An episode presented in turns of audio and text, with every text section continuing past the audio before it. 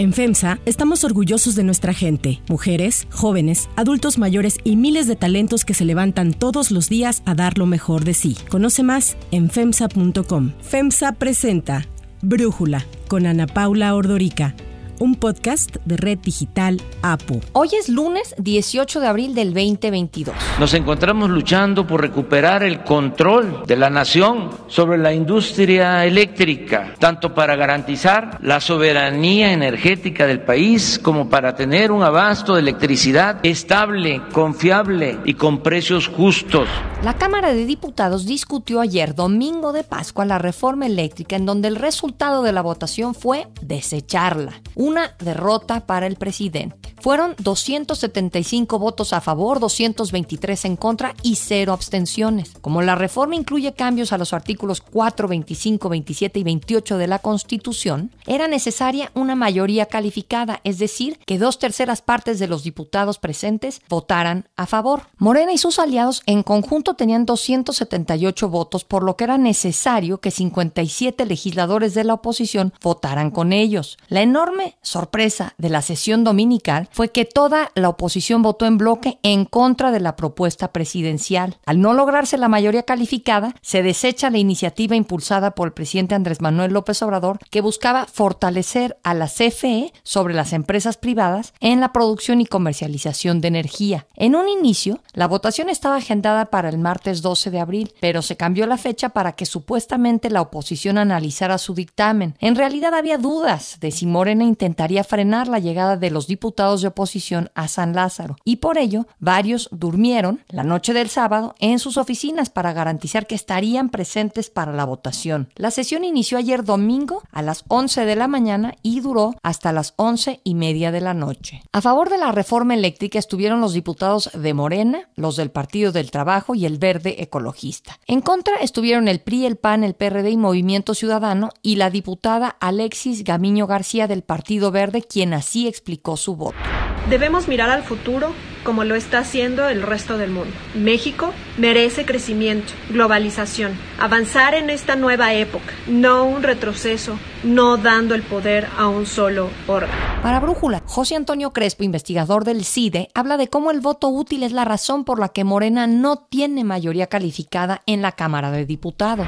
El año pasado, los votantes hicieron gala del famoso voto útil y respondieron al llamado que hicieron muchos analistas y opinadores de votar no por el PRI, no por el PAN, no por el PRD, sino contra López Obrador. Es decir, votar para que en el Congreso hubiera un contrapeso más claro y López Obrador no pudiera aprobar las reformas según su gusto según su capricho, sino que tuviera que negociar con la oposición y en caso contrario, simplemente que no pasara la reforma. Antes de empezar la discusión en el Pleno, dos diputados cambiaron de partido. El primero fue Carlos Aiza, quien pertenecía al PRI, y el 16 de abril decidió cambiarse a la bancada de Morena, aunque desde antes él ya había dicho que estaba a favor de la reforma eléctrica. Andrés Pintos Caballero fue el segundo diputado en cambiar de grupo parlamentario, pasó del Partido Verde a Movimiento Ciudadano y anunció que votaría en contra de la reforma.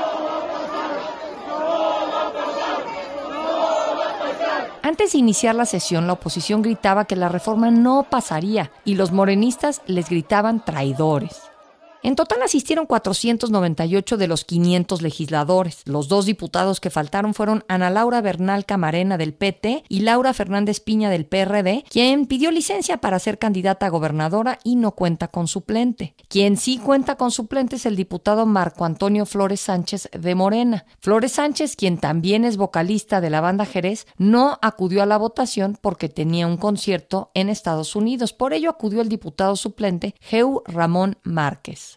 Durante el día hubo tácticas dilatorias de parte de Morena y sus aliados, como cuando la diputada Andrea Chávez Trediño solicitó a la mesa directiva que la legisladora del PAN, Margarita Zavala, se abstuviera de votar por un supuesto conflicto de interés.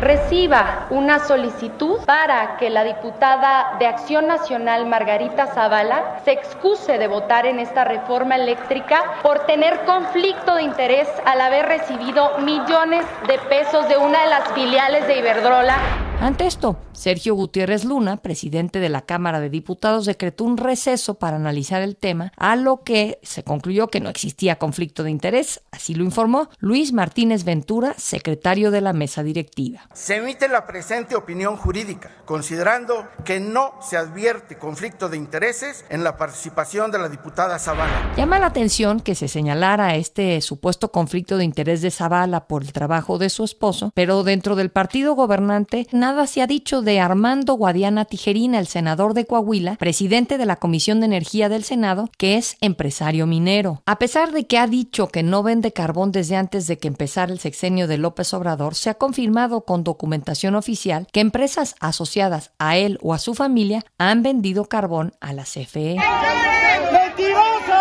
Afuera de la Cámara, manifestantes agredieron verbalmente a los reporteros. La reforma eléctrica de López Obrador buscaba anular la energética de Enrique Peña Nieto del 2013. En esa ocasión, el Partido Verde votó a favor de la iniciativa presidencial y ahora votó en contra de lo que antes apoyó.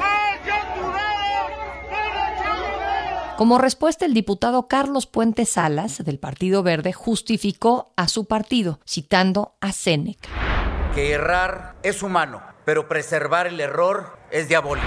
Agregó que no funcionó esa reforma porque las tarifas eléctricas no bajaron y tampoco se redujo la corrupción. La reforma de López Obrador ha sido criticada por algunos gobiernos extranjeros, principalmente el de Estados Unidos, que estima tener en riesgo 10 mil millones de dólares en inversión energética. Además, el gobierno estadounidense ha argumentado que la reforma viola el TEMEC, el Tratado Comercial entre Estados Unidos, México y Canadá. López Obrador lo niega, sin embargo, el diputado Ildefonso Guajardo, quien también fue uno de los negociadores del tratado, aclaró en tribuna que la reforma sí viola el TEMEC.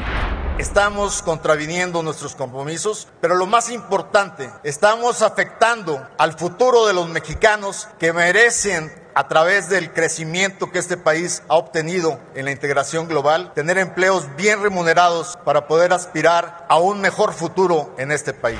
Grupos ambientalistas y empresariales también se han mostrado en contra de la reforma porque limita la participación del sector privado energético y aumenta la de la CFE. Sin embargo, como no hay apoyos económicos ni tecnológicos, lograr el 54% de la producción eléctrica como sugería la reforma de López Obrador se iba a traducir en costos no previstos. A esto todavía habría que aumentarle más gastos por tener que pagar indemnizaciones a las empresas al no haber cumplido con los contratos y esto se calculaba que costaría entre 60 mil y 120 mil millones de dólares. Se estimaba que habría un aumento de más de 50% en el costo de la energía, así lo estimó la Coparmex. Las tarifas incrementarían un 17% en los hogares y 150% en las empresas. Por ello pidió a los diputados que no aprobaran la reforma tal como fue presentada, porque perjudicaría al final a los mexicanos. La iniciativa presidencial buscaba que no hubiera subsidiarias de la CFE. El SENACE, el Centro Nacional de Control de Energía y la Comisión Reguladora de Energía dejarían de existir para concentrar todas las actividades en la CFE sin contrapesos para la empresa. Además, la producción de la CFE traería un incremento de hasta 65% en las emisiones de gases de efecto invernadero y nos alejaría de una transición como país hacia las energías limpias. Este fue uno de los argumentos que la mayoría de los ministros de la Suprema Corte expusieron la semana pasada, en donde la resolución sobre la ley de la industria eléctrica fue declarada inconstitucional por siete de los once ministros. Con la reforma, la CFE iba a ser la única que pudiera emitir contratos con el sector privado, la única que iba a establecer el precio de transmisión y de distribución de la energía. Para Brújula, Salomón Chertorivsky, diputado de Movimiento Ciudadano, habla de las repercusiones de la reforma eléctrica